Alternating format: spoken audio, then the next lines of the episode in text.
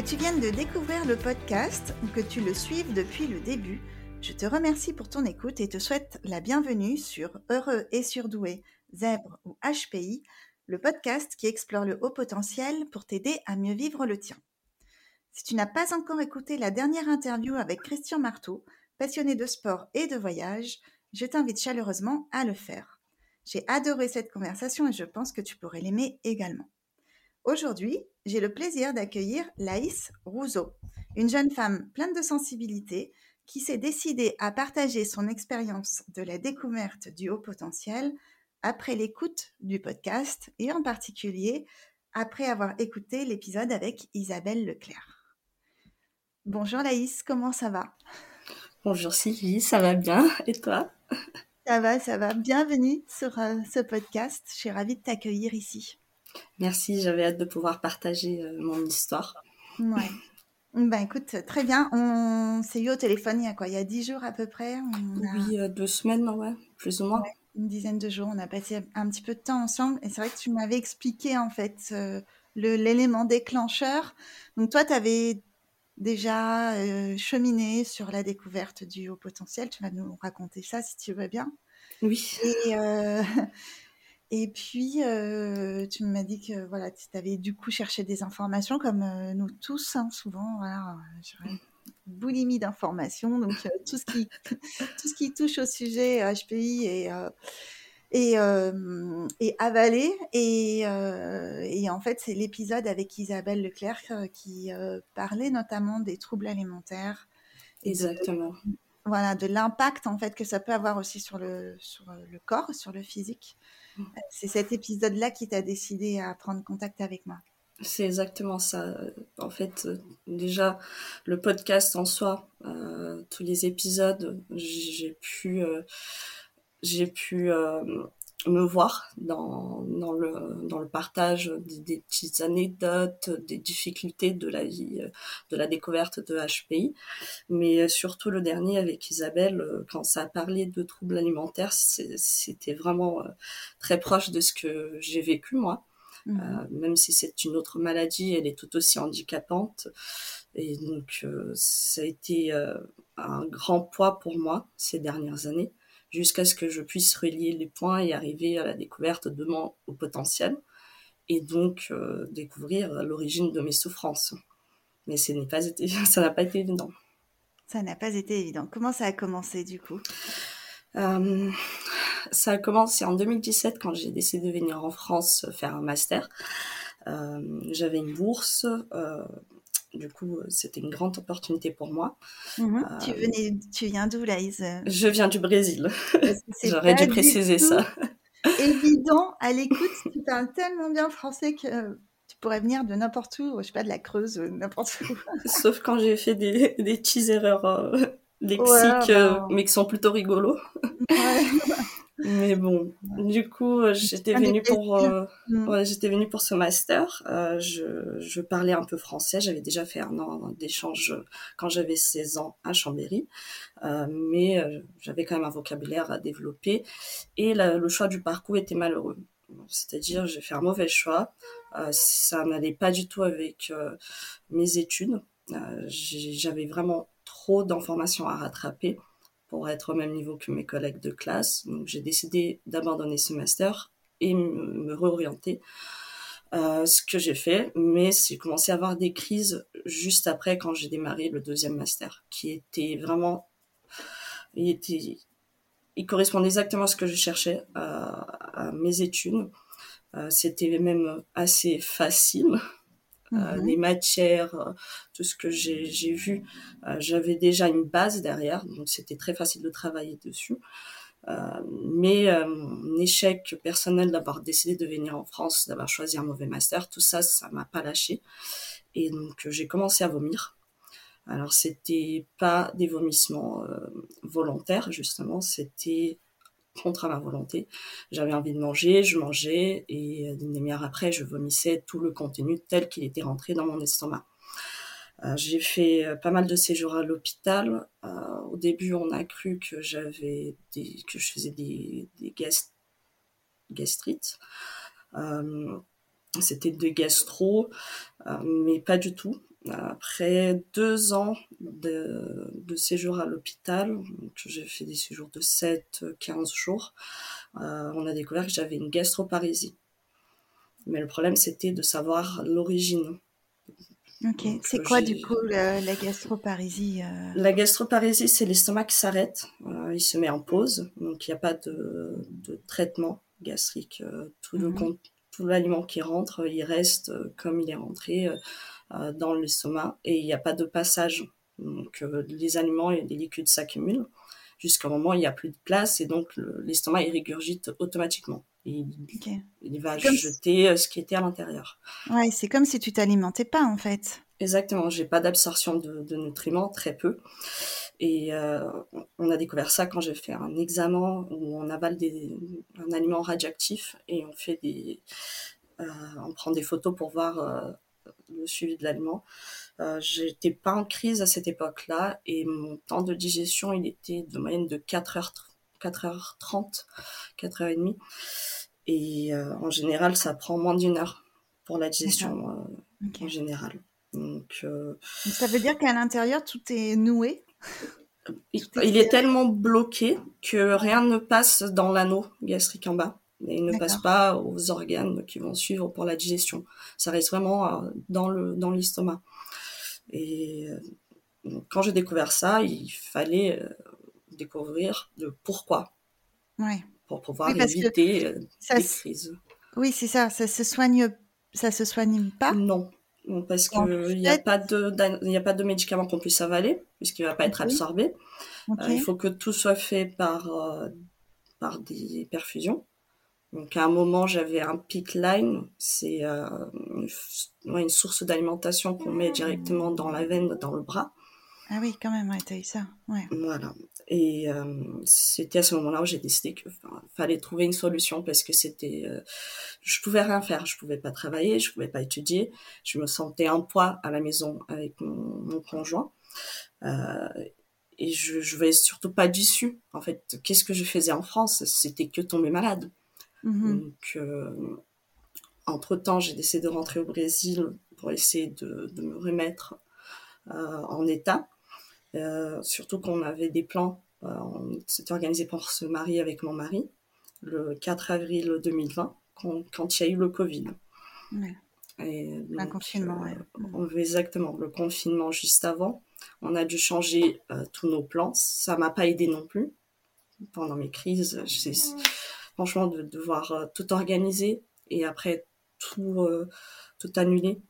Euh, faire mon mariage ici sans ma famille, bref, c'était vraiment c'était lourd comme expérience. Le Covid, je sais, c'était pas facile pour tout le monde, mais moi, en fait, c'était la cerise au-dessus du gâteau, ce qui complétait les mauvaises surprises.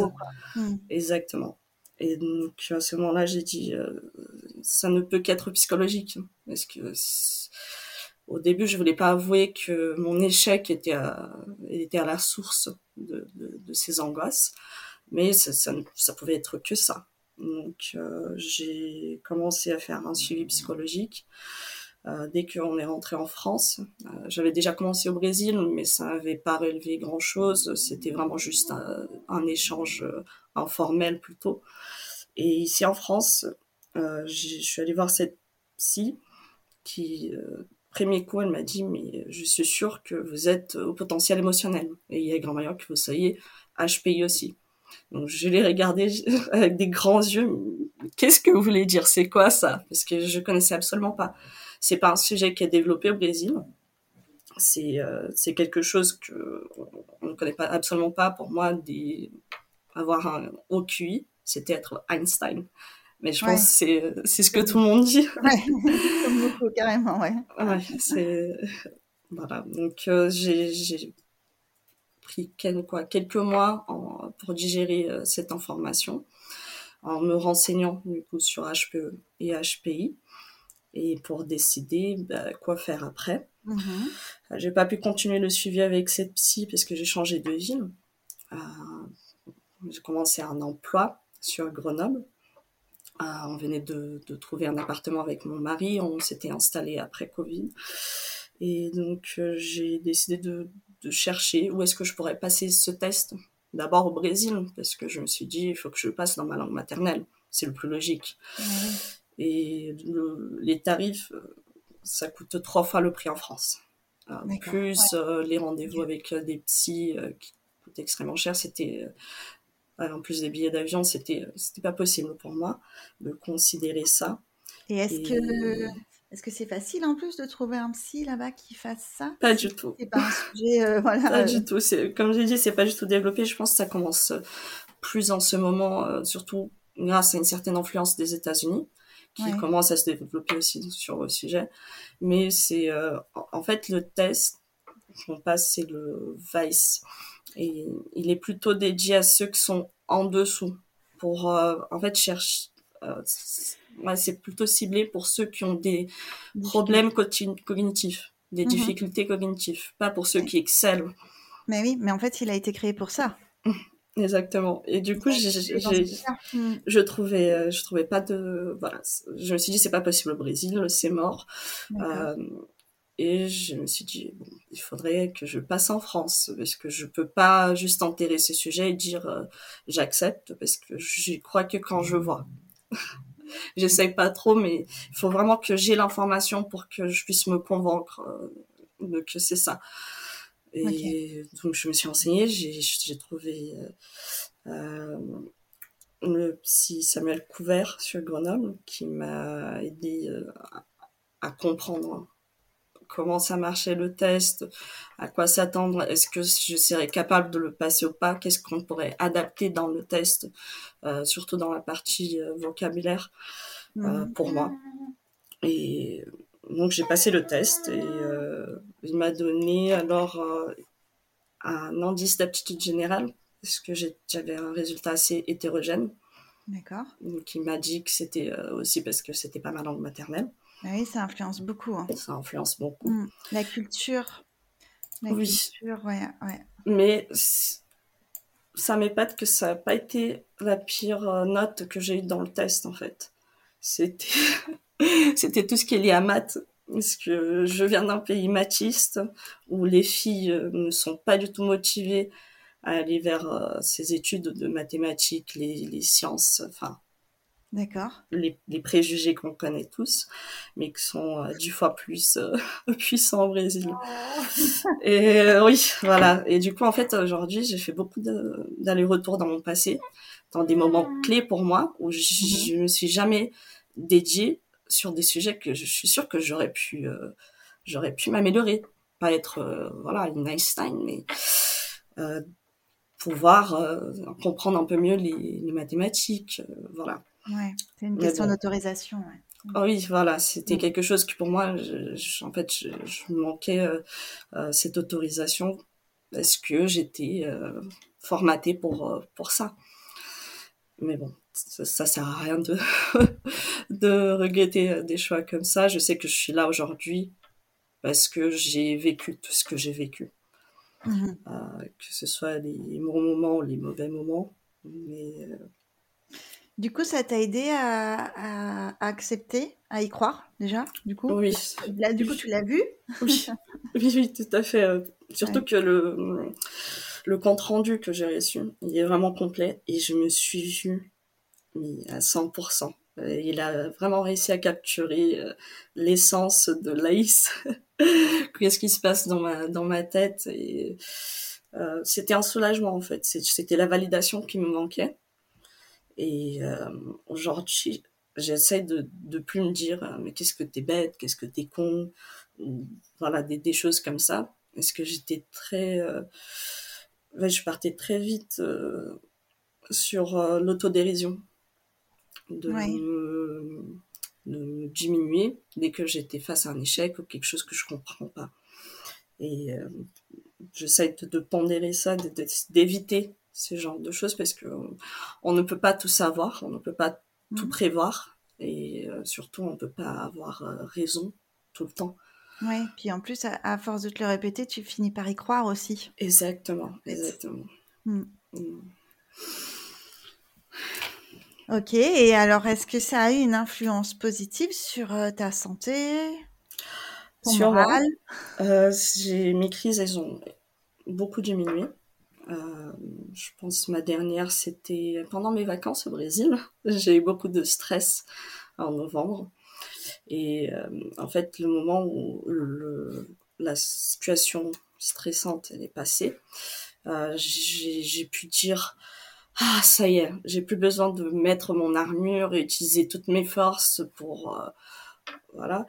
Et c'est à ce moment-là où j'ai lâché, la crise elle est venue. D'accord. Mais c'est quelque chose qui va continuer à être cyclique. Il faut juste que j'ai réussisse à contrôler, euh, surtout au niveau des angoisses.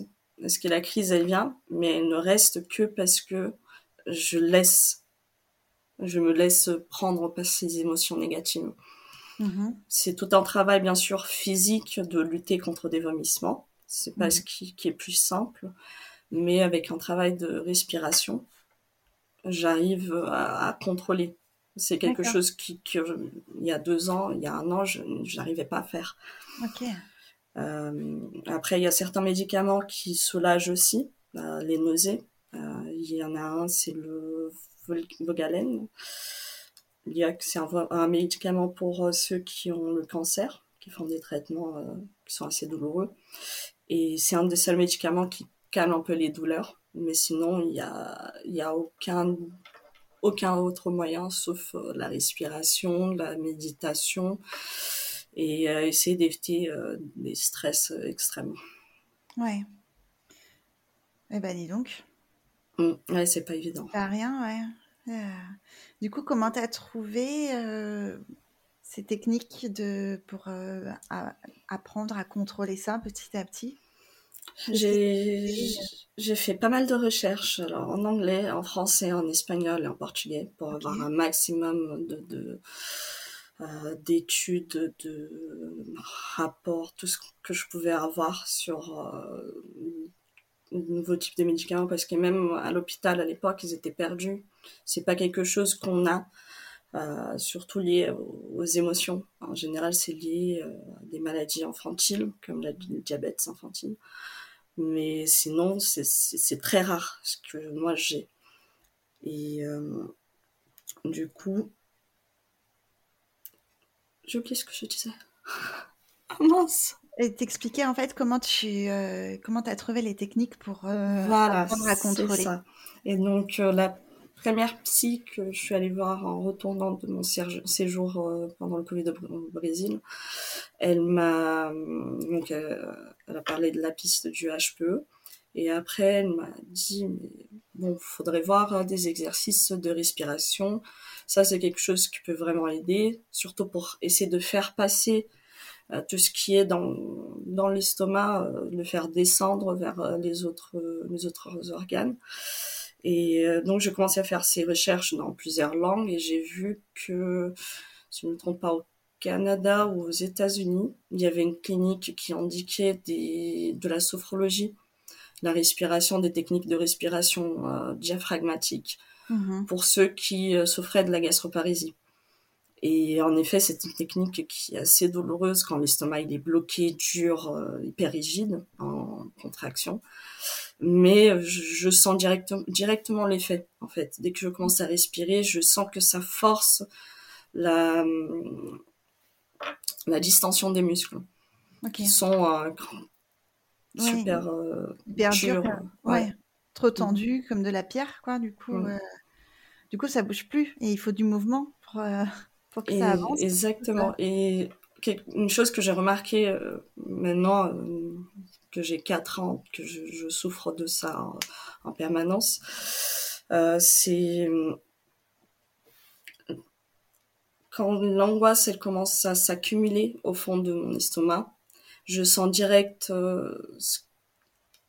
l'impact que ça a autour de, de l'estomac, de, de, je sais pas comment dire, mais c'est comme si quelque chose s'accumulait. Mm-hmm. Et je sens qu'il prend de plus en plus de rigidité. Et euh, c'est à ce moment-là qu'il faut que je, m'arrête. En fait, je me rends compte que je respire pas correctement. Mm-hmm. je, fais une respiration très superficielle, très rapide. Et c'est à ce moment-là qu'il faut que je fasse marche arrière, que je m'arrête. Une respiration haute. Oui, exactement. Et c'est ça qui, qui monte qui, et qui finit par bloquer mon estomac. Mais tout ça, c'est, ça m'a pris énormément de temps euh, euh, pour pour lier ces points et euh, arriver où j'en suis aujourd'hui, euh, avoir une vie où je peux travailler, où je peux sortir, aller au resto. Et dès que je sens que bon, il y a quelque chose qui s'est passé, qui, qui, va me prendre la tête, qui va me prendre l'estomac, je, j'essaie de, de faire cette pause, de respirer, d'aller faire un tour euh, autour du, du quartier ou dans, dans la terrasse, bref, où je suis, pour euh, pouvoir respirer. Mmh. Exactement. Parce que sinon, c'est, c'est sûr que je, je rechute encore dans les vomissements. Ça t'oblige en fait à être à l'écoute de ton corps? Mmh en permanence. Ça crée le lien. Ouais. Et petit à petit, plus tu l'écoutes et plus tu apprends à connaître, en fait, euh, à ressentir Exactement. Les, prémices de la crise et euh, peut-être que, que ça t'aide aussi à la gérer. Plus tu la, plus tu interviens rapidement au début et, et moins ça s'installe, moins c'est fort. Ouais, c'est ça, et surtout euh, le rôle avec les émotions. Est-ce que quand je suis autour d'une crise, tout est amplifié par mille. Mhm. Euh, je, vais être de mauvaise humeur, mes réactions déjà émotionnelles qui sont très fortes vont être encore plus fortes. Donc euh, c'est, en fait, j'essaie d'écouter, comme tu disais, ces, ces petits détails parce que mon corps il me donne des alertes. C'est juste qu'avant j'étais pas j'étais pas du tout réceptive. Je me disais bah c'est comme ça. J'ai toujours été un peu chiante avec la nourriture. Même si j'aime tout j'essaye tout. Je mangeais toujours en très petite quantité au, fur et à mesure dans la journée.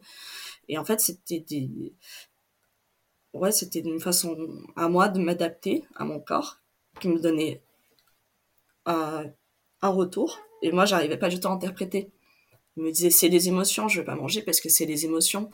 Et moi je disais bon bah je suis chiante, je vais pas manger. Donc euh, jusqu'à ce que je, je, commence vraiment à faire euh, des grosses crises où ça s'enchaînait des vomissements pendant des jours et des jours et je commence à perdre euh, des kilos et des kilos.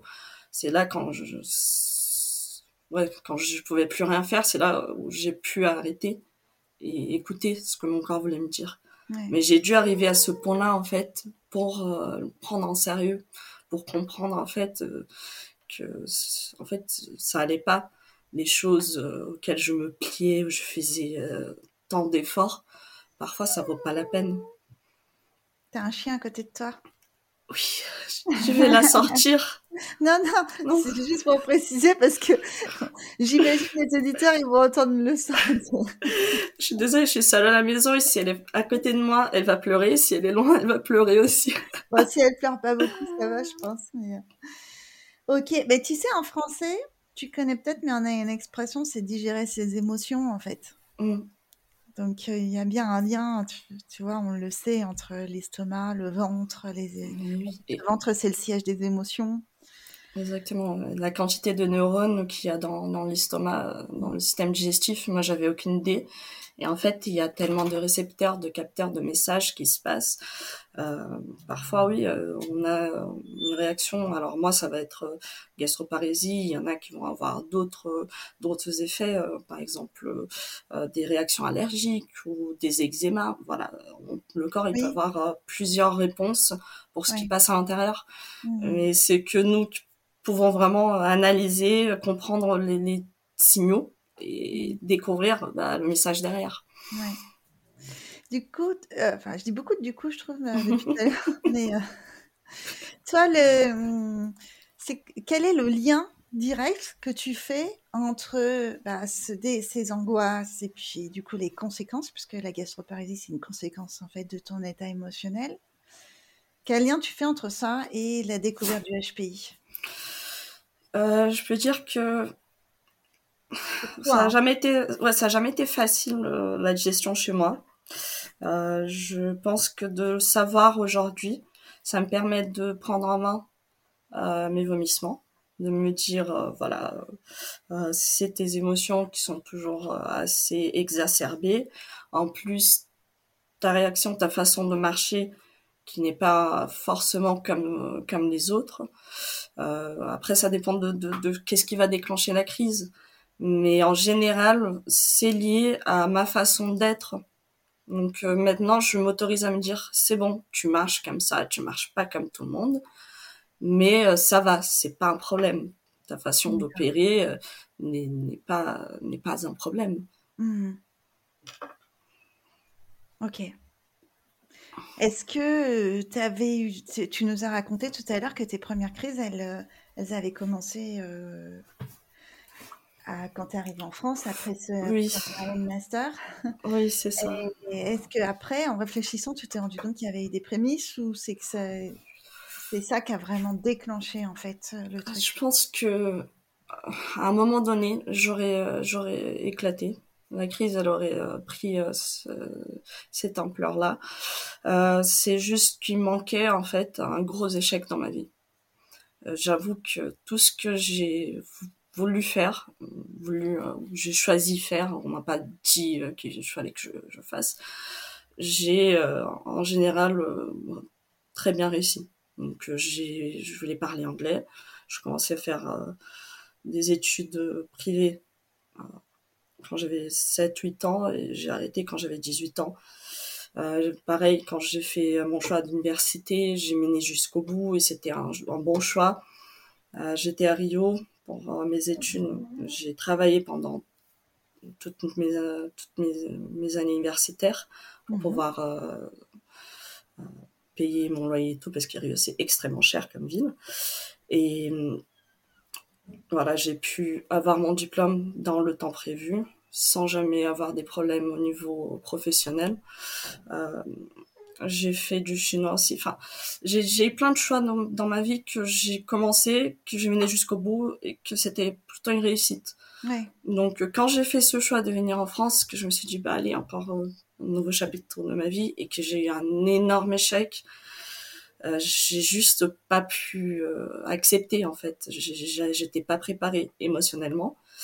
Et euh, je pense du coup avec la crise de vomissement, j'avais euh, deux, deux, deux dans ma vie. Je savais pas qu'est-ce que j'allais faire après. Si des études c'était pas pour moi, qu'est-ce que j'allais faire en France? Et en mmh. plus, qu'est-ce que c'était ma maladie?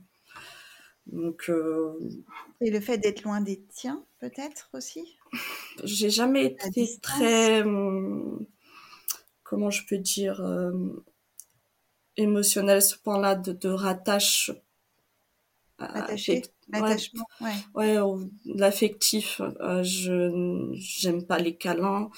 Euh, je, je, je sais pas comment dire, mais c'est j'adore ma famille, je les aime, mais tant que je les ai au téléphone, que je sais que tout se passe bien, pour moi la distance physique n'est pas n'est pas un problème, n'a jamais été un, vrai problème. Okay. Euh, pour moi, si quelqu'un il est ouvert émotionnellement envers moi, si je peux discuter et que voilà, je me sens en sécurité, ça me va. J'ai pas vraiment besoin d'avoir quelqu'un proche ou des toucher ou voilà, je je sais pas, c'est ça a toujours été comme ça.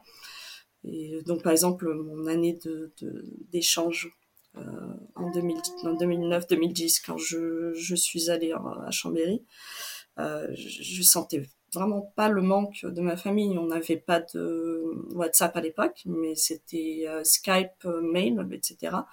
Et ça n'a pas été quelque chose qui m'a empêché de, de, bien vivre mon échange ici. Donc, je sais pas, je sais pas comment expliquer, mais non, c'était pas côté émotionnel. C'était vraiment par rapport euh, à moi, je pense, euh, à, ce que les attentes que je me suis mises et euh, de pas pouvoir te réussir. Ouais, le niveau d'exigence que tu t'es imposé. Exactement. Ouais. Et aujourd'hui, est-ce que tu arrives à en parler? Alors évidemment, tu en parles ici avec moi, mais avec tes collègues, avec tes proches, de sur... sur toi? Sur la gastroparésie, tu veux Sur la gastroparésie ou sur le haut potentiel en fait? J'en parle, oui. Alors, comment dire? Ça va dépendre sur, sur quel niveau euh, la gastroparésie, je trouve que c'est assez important parce que si jamais j'ai une crise, faut que je puisse justifier au travail pourquoi, j'ai pas eu besoin encore, mais c'est quelque chose que mon ma manager est au courant. Mmh. après, du haut potentiel, j'ai j'ai dit directement au travail à mes collègues parce que j'ai passé le test et c'était le matin et j'ai fini par aller directement au travail après et j'avais bloqué le dos le jour le jour de, du test et euh, j'étais très mal, j'étais très angoissée. Et après le test, c'était un soulagement parce que j'ai la réponse directement sur ah le résultat. Et euh, j'étais ravie et en plein douleur en même temps, j'en pouvais plus. Et du coup, j'avais besoin en fait de, de, de, de partager ça avec quelqu'un. Et euh, du coup, mes collègues, bon, ils étaient les premières victimes, mais elles étaient, euh, elles étaient là pour moi, elles m'ont écouté, euh, elles étaient curieuses surtout et quelques-unes, euh, il y en a deux, en effet, qui, qui maintenant commencent à chercher euh, des infos par, pour ses enfants. Mm-hmm. Parce qu'il y en a qui, je crois qu'il y a, y a une possibilité de HPI, HPE. Et euh, je trouve ça incroyable parce que je, je m'attendais pas du tout. Et maintenant, en fait, j'ai mis en route une chaîne de d'action. Ça, ça, ça, me fait rire, quoi. ouais non, en fait, j'ai pas trop de problèmes pour partager. C'est euh, surtout, euh, j'espère qu'ils m'écoutent pas, la famille de mon mari. Ils le savent pas parce que c'est pas trop le sujet de la famille. Voilà. Après, s'ils le savent, ça me dérange pas non plus. Mmh. Ok, mais c'est pas quelque chose que tu vas aborder avec eux. Mais bon. voilà, je pense que c'est pas très pertinent pour eux et euh, ouais, c'est pas surtout ma famille en fait. Ouais. des fois, c'est plus difficile avec les très proches, au final. C'est ça. c'est ça. Après, je, je veux pas qu'on ait l'impression que je suis, euh, que je me vante. Ou, voilà, c'est, on, on, se met dans des situations. Ouais, vaut mieux éviter. ouais. Ok. Euh, qu'est-ce que je pourrais te poser comme, euh, comme question autour de ça? Qu'est-ce que, Comment tu te projettes en fait dans, dans l'avenir? Bonne question. Déjà, je savais pas déjà comment créer des. Moi, je, je savais pas quoi attendre de mon futur quand j'ai eu la gastroparésie, quand je savais pas d'où ça venait, vu que je pouvais, je pouvais rien organiser en fait. Je mmh pouvais pas avoir de l'espoir pour le futur tant que j'avais pas les choses en main.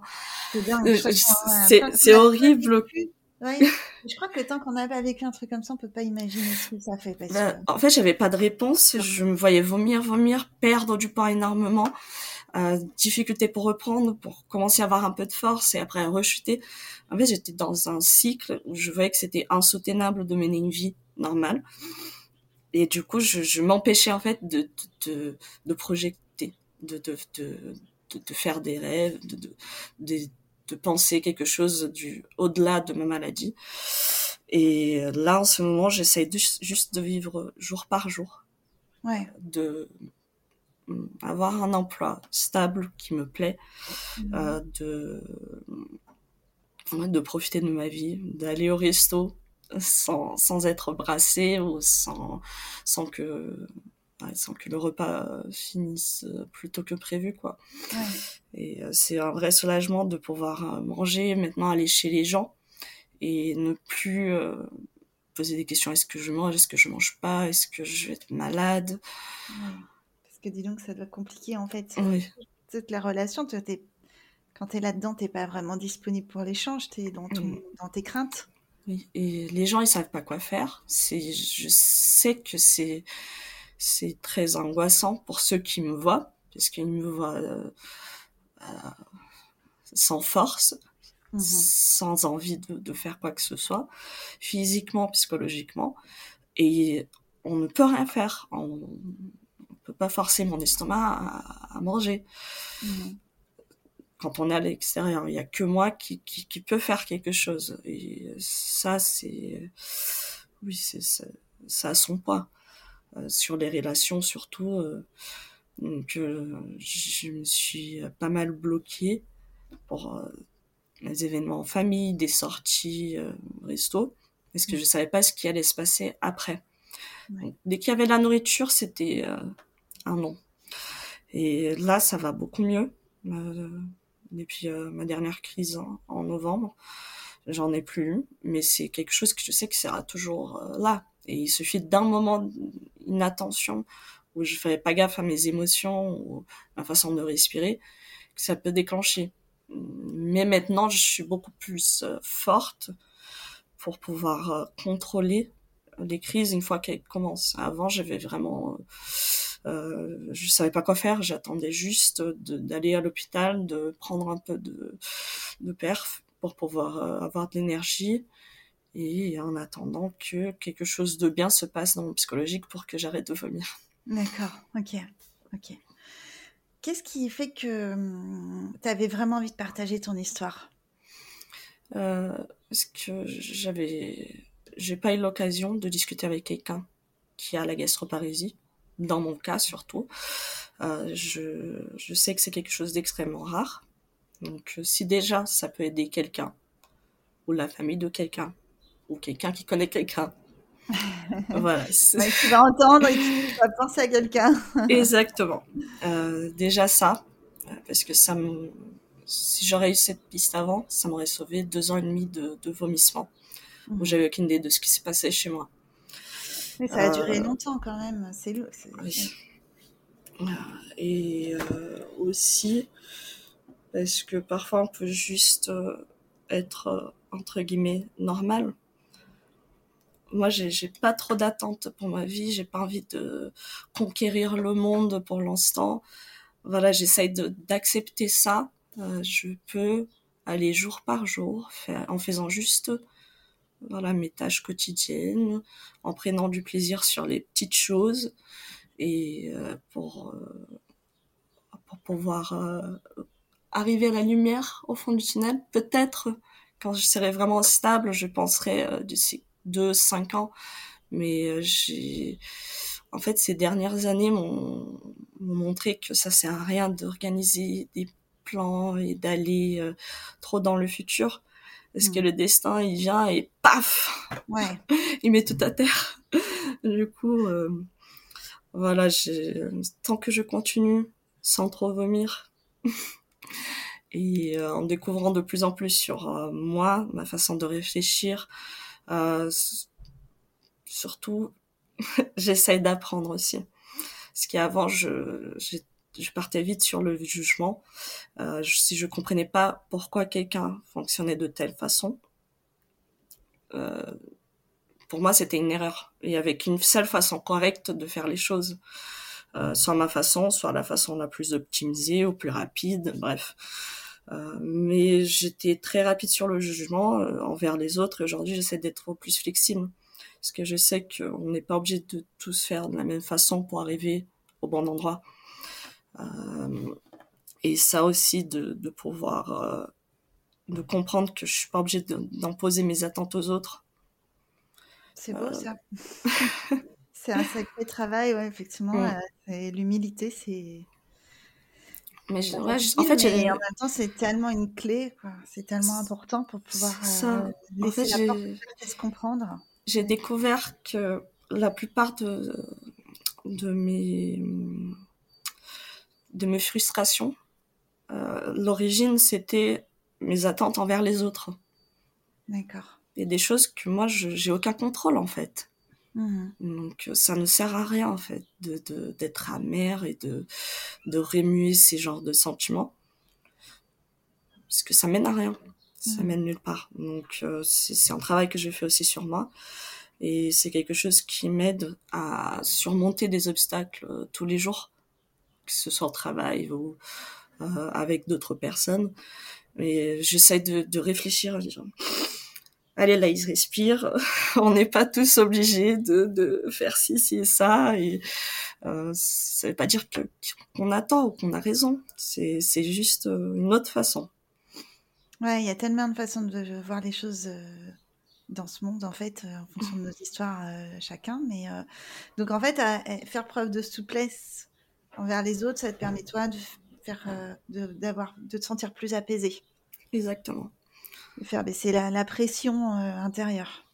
Exactement. Est-ce qu'en fait, c'était moi, moi-même qui, qui montais la pression euh, en attendant des choses, en, en avec les attentes, que ce soit même avec avec mon mari. oh le pauvre. Une fois qu'il a qu'on a commencé à parler des, du sujet du, du HPI, euh, des livres, j'ai aussi acheté une bande dessinée. Euh, il a commencé à comprendre ma, mon, mon, fonctionnement et à changer la façon dont il me répond pour éviter justement ces, ces erreurs de communication qui sont tout bêtes, mais qui parfois font monter la chose. Et moi, je deviens une bête sauvage, je, je rage, après je pleure. Et lui, il comprend rien, il a rien demandé. Je savais pas qu'il s'était marié avec une lionne, mais... Euh... C'est ça. Cette petite femme d'un mètre 59, euh, mais elle peut devenir violente quand elle. ouais, ouais. Et je crois qu'effectivement, on, on aime beaucoup avoir cette, euh, cette violence qui. Ah, qui... Ouais, en fait, c'est c'est les émotions qui. Oui, oui c'est ça, ça, ça vient et après je me dis mais oh, en fait j'ai pleuré, j'ai augmenté ma voix pour ça, mais oh, pourquoi? Ouais. Mais bon, ça, ça arrive, hein. j'apprends euh, jour après jour. Il y a aussi, c'est moi ce que j'ai constaté, c'est que quand on est euh, très exigeant envers les autres, en général, on l'est aussi déjà envers soi-même. Ah oui. Ça veut dire que la pression, en fait, elle est constante.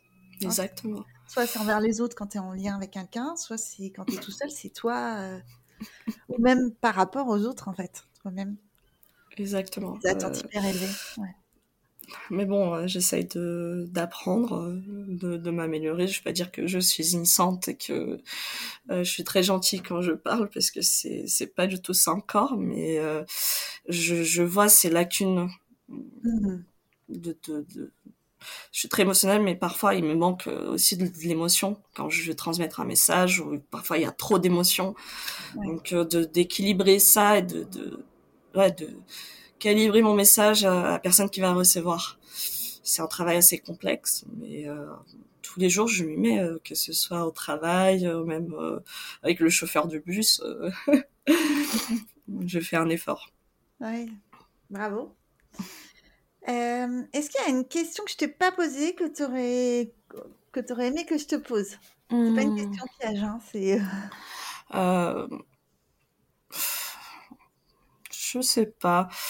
Euh, moi, j'ai, euh, en parlant de, mes attentes, de ce que je, ouais, de, surtout envers moi, euh, je, je me permets pas de faire d'erreurs, de commettre des erreurs, et je me reprends énormément, que ce soit quand je fais des erreurs vocabulaire, grammaire, ou quand j'oublie quelque chose que j'étais censé me rappeler, euh, voilà. Euh, peu importe l'importance de, de, de, ce qui se passe, euh, je, je, en fait, je, je suis très euh, exigeante envers moi et c'est ça, c'est très lourd. Mais c'est quelque chose que j'ai commencé à travailler justement après euh, après avoir découvert, après avoir commencé à écouter des podcasts et commencer mes lectures sur le sujet parce qu'apparemment c'est quelque chose qui euh, me semble un peu générique. euh, cette question de de pas avoir trop de confiance en soi euh, parce que on voit vite les erreurs en fait. Moi je peux pas ignorer mon mon cerveau il est plus rapide que moi. Je mm. remarque l'erreur quand quand je suis en train de la faire ou quand quelqu'un est en train de le faire et euh, en fait, c'est ces petites voix qui me lâchent pas pour la perfection. La prochaine fois, tu oublieras pas de nanana ou euh, faudrait pas oublier d'améliorer ça et ça et ça. Ou tu n'oublieras pas de dire quelqu'un que à la personne qu'elle aurait dû euh, faire ça autrement. Et euh, cette petite voix elle est difficile à contrôler. Mais parfois quand je m'empêche euh, trop euh, je me mets dans des situations où ça dépend de l'interlocuteur, mais ça peut être très marrant, ça peut être très très gênant. Euh, par exemple, une fois, j'étais avec mes collègues et euh, j'avais dit que je voulais aller à la boulangerie pour me faire une petite gâterie. Parce que j'ai cru que gâteau, gâterie. Et oui. ok. voilà, heureusement, c'était mes collègues. Oui, oui. Mais bon. mais il y a plein de petites choses comme ça qui, en fait, je, je, note dans mon cerveau dans mon HD et, je peux pas oublier ça ça revient à chaque fois et je peux pas me laisser juste prendre du plaisir. C'est une petite anecdote mais elle est plutôt marrante. Enfin ça, ça ça a tué personne. Enfin ça a plutôt fait rire. Donc euh, euh, il y a pas vraiment de il y a pas mort d'homme mais pour moi c'est extrêmement gênant. Comment je ne suis toujours pas capable de parler et m'exprimer à 100% correctement euh... Oh là là là là. Et, essaye de penser qu'il y a des Français qui parlent moins bien français que toi, en fait. Mm. Oui, ça existe. Et, parce que, parce que voilà, ils n'ont pas forcément euh, eu un parcours facile pour plein de raisons. En fait, ça veut pas dire que c'est, mm. ça veut pas dire qu'ils sont nuls. Hein. Euh, c'est lié à leur histoire. Enfin, il peut y avoir plein d'explications en fait. Mais euh, non, non, ton, t'es dur avec toi-même en fait. Ah bah, extrêmement et ça je le sais, je l'assume mais le problème c'est ça, c'est de lutter la petite voix qui revient à chaque fois. On sait plus trop quoi lui dire. Je crois en moi, oui, je crois en moi, mais au bout d'un moment, euh, mm. c'est difficile. Mais l'humour, c'est une bonne. Euh, oui, oui, c'est pour ça j'essaye de faire des. dans ces cas-là, ouais. J'essaye de faire des vannes de temps en temps justement pour euh, alléger un peu ce poids que je me mets euh, sur le dos, mais à des anecdotes comme ça, j'en ai plein. Mais il y a une autre, c'est pas pour rire, mais pour montrer comment mon cerveau il, est carré, cadré. j'ai j'étais chez ma belle famille euh, quand on était rentré du Brésil après Covid, le temps qu'on trouve, qu'on trouve un appartement. Et du coup, je devais faire euh, 20 km en bus euh, pour rejoindre la métropole grenobloise et pouvoir euh, travailler. Et du coup, euh, un jour, mon beau-père m'a proposé de m'amener en voiture jusqu'à l'arrêt du train et qu'on prenne le train jusqu'à Grenoble ensemble. Du coup, moi, ça m'arrangeait bien. Donc, j'ai pris le, ticket sur le téléphone et on arrive pour prendre le TER. Et du coup, je me suis mise automatiquement sur une des peu places qui est restée sur la, deuxième, comment on dit, catégorie. la, deuxième classe. Classe, voilà, deuxième classe dans le train. Et les gens, ils étaient un peu, voilà, il y avait un peu trop de monde. C'est normal quoi. Et euh, lui, il me regardait depuis la première classe, mais viens là. Je dis mais non, enfin, j'ai un ticket euh, deuxième classe. Et lui, il était mais il y a pas de souci, enfin il y a pas de souci. Pour moi, je, je peux pas, je peux pas aller contre cette règle. J'ai payé première classe et en plus, sachant que je suis étrangère, si jamais je me fais contrôler et qu'on voit en plus que j'ai un, j'ai un visa, que je, je suis pas française, c'est encore plus euh, dur. La plupart des gens ils s'en rendent pas compte mais pour moi c'est quelque chose qui c'était je pouvais je pouvais pas juste ignorer cette cette information. Je devais euh, suivre les règles et moi je préférais être bloquée contre trois personnes que je connaissais pas que être avec lui à la première classe et ça ça ça limite fâché mais euh, voilà pour moi je je pouvais pas juste euh, ouais être flexible pour ça parce qu'il y avait trop de mmh. choses en jeu pour moi. Et pour lui, et pour lui, c'était rien d'important. Il y avait aucun souci. Euh, voilà. C'est là que tu vois que les, les, façons de voir différentes, la même situation. Exactement. Deux vécus qui n'ont rien à voir en fait. Exactement. Bah, il n'a pas tort, bah, moi non plus. Mais euh, voilà, en fait, c'est c'est de comprendre comment je fonctionne. Aujourd'hui, j'aurais pu dire, bah allez, je vais à la première classe, on verra après. Je suis pas obligée de suivre les règles juste parce que voilà le train il est blindé, on allait descendre à, l'arrêt suivant. Euh, la plupart des gens ils font ça. Voilà, ça, ça allait choquer personne, mais je pouvais pas m'autoriser. Ouais, toi non. Hmm. D'enfranger ça. aussi de suivre en fait ton ressenti et de pas te faire encore plus violence pour aller contre ça. Ouais. Exactement. Donc euh, voilà. Tout à l'heure, euh. tu parlais d'une BD. Est-ce que tu, tu, peux la citer, la BD en question? Euh, Oui. le nom, je me rappelle plus, mais c'est de. Voilà, c'est de Mel. Je sais pas prononcer son nom. Poinas? Poinas? C'est HPI Vie en, haute couleur. Vie en, haute, en haute Une vie haute couleur. Haute en ah, couleur. Ok, d'accord. Et je l'ai découvert sur sur LinkedIn. Oui. Je suivais l'autrice qui qui a un blog sur le potentiel et j'ai vu qu'elle avait lancé donc cette cette BD et mon mari c'est un fan de BD il l'adore il les adore et moi j'ai pas trop l'habitude en fait je je peux faire quand il y a vraiment du contenu euh, juste les petits messages, c'est amusant, mais en, les meilleurs, c'est plié. Donc, euh, je cherche pas trop ce genre de, de lecture, mais franchement, ça m'a épaté. Déjà, les couleurs, les dessins sont magnifiques. Et les, euh, le message derrière, c'est exactement ce qu'on ressent quand on découvre qu'on est au potentiel. Et c'était une, une, vraie belle découverte pour moi. Ok. je remettrai dans le descriptif de l'épisode, du coup, si ça peut aider d'autres personnes. Euh, je vais finir par te poser les deux questions euh, traditionnelles, la liste de fin. Euh, si tu étais un animal, lequel choisirais-tu? Je pense que je serais un chat. je ne sais pas si ça a déjà été donné comme réponse, mais c'est pour moi c'est automatique de penser à un chat. J'aime pas trop qu'on me touche, mais ça veut pas non plus dire que j'ai pas d'affection envers les mmh. gens. Euh, j'observe énormément avant d'agir. Je réfléchis 50 fois plus, mais parfois, si on m'emmerde, j'attaque euh, rapidement. J'ai pas de problème. Ah, ok, tu sors les griffes. Exactement. D'accord. Et euh, est-ce que tu as un message que tu voudrais faire passer, hein, le mot de la fin, un message important pour toi avant de, terminer un message que j'aurais j'aurais aimé recevoir lors de, mon parcours de découverte et tout. Euh, c'est dur, ça va continuer à être dur, mais à un moment ça ira un peu moins, un peu moins difficilement. Il y a un moment où euh, les choses se calment en fait et on se rend compte qu'on peut plus revenir à ce qu'on était avant. On ne peut pas changer les choses qu'on a déjà vécues. La seule chose qu'on peut faire, c'est d'accepter ce qu'on a en ce moment et de faire notre mieux avec. Mhm.